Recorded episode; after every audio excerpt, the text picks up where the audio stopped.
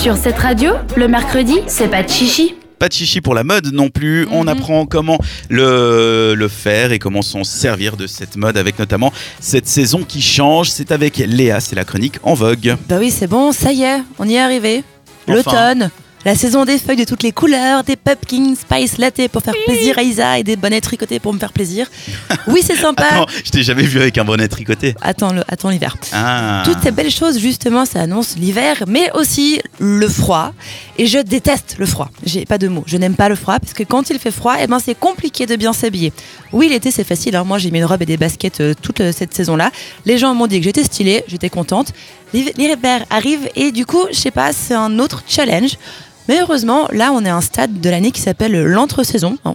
Vous savez, quand vous devez ben, vous équiper comme une expédition polaire le matin et l'après-midi, tu meurs de chaud généralement. Genre, typiquement, Dan, ce matin, tu étais en grosse veste d'hiver. Ouais. Tu avais chaud l'après-midi? Non, ça allait. parce peu. que je suis un peu en train de tomber malade. Ah, mais, voilà. euh, Mais bon, ça, c'est la magie de l'entre-saison. C'est le aussi. petit moment de fun où on sait plus trop comment s'habiller. Du coup, j'ai quelques astuces pour nous, les filles. Hein, les mecs, c'est facile. Vous prenez un pull, vous l'enlevez, vous le remettez s'il faut.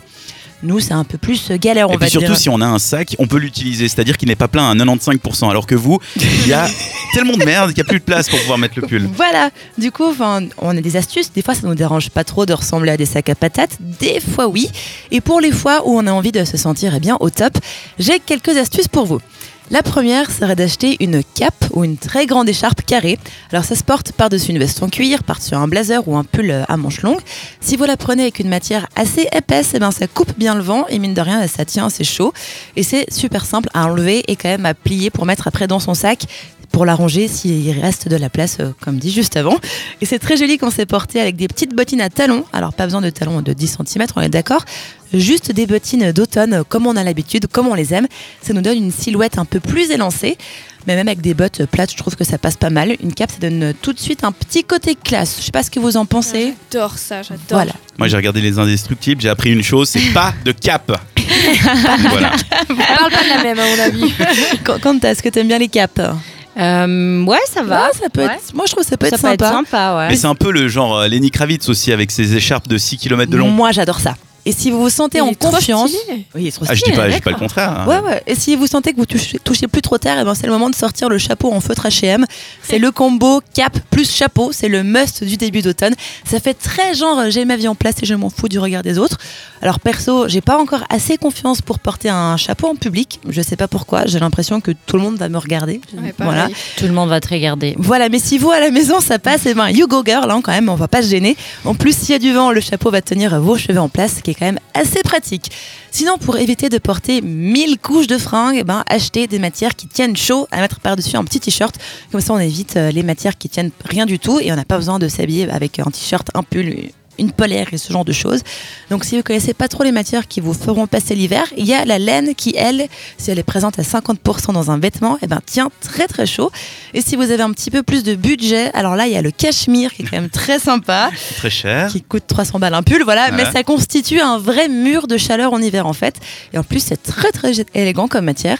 Et si vous avez aussi eh ben, la soie, voilà, qui est également un atout euh, contre le froid. On le pense pas forcément, mais c'est na- la nature qui est isolante grâce à un fil qui assure une protection pour pas perdre la chaleur corporelle.